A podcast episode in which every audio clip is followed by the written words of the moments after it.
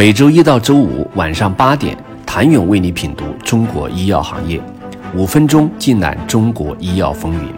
喜马拉雅的听众朋友们，你们好，我是医药经理人、出品人谭勇。四月十五号，国务院宣布，在确保电子处方来源真实可靠的前提下，允许网络销售除国家实行特殊管理的药品以外的处方药。七天前，中国首个电子处方中心刚刚在海南的博鳌乐城先行区落地。网售处方药的解禁，释放了一个千亿级的市场。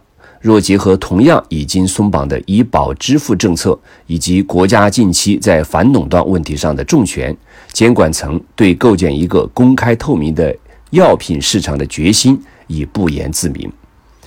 在这样的政策语境下，现有的医药零售格局必将重新洗牌。因为政策的限制，处方药的线上零售占比也一直很低。数据显示，二零一八年中国处方药销售额达到一点一三万亿元，占总药品销售额的百分之六十六。可从销售渠道来看，医院长期占据处方药销售市场较大份额，二零一八年占比为百分之七十二点二。线上零售占比仅为百分之零点五，虽然占比不高，但处方药的线上销售增速却很快，显著高于非处方药。二零一九年，中国处方药线上销售额达十五点零七亿，同比增长四十二点四二个百分点。二零一六年到二零一九年，复合增长率高达百分之二百一十九点七一。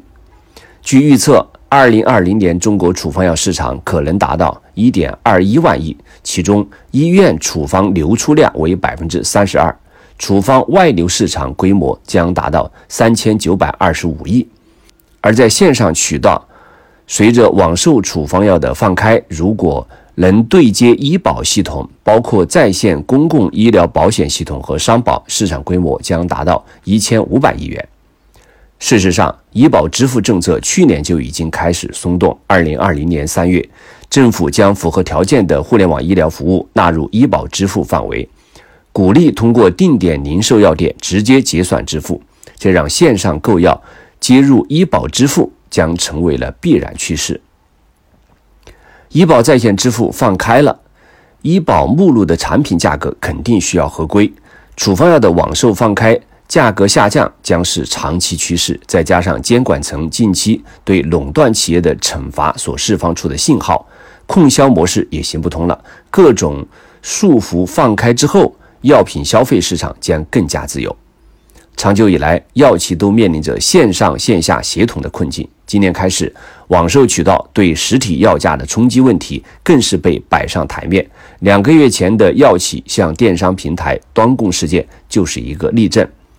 二月二十三号，四川美大康药业就宣布，因该公司知名药品复方珍珠口疮颗粒的网络零售价格混乱，严重影响线下连锁药店的上量工作，因此决定停止向京东自营药房和阿里健康供货。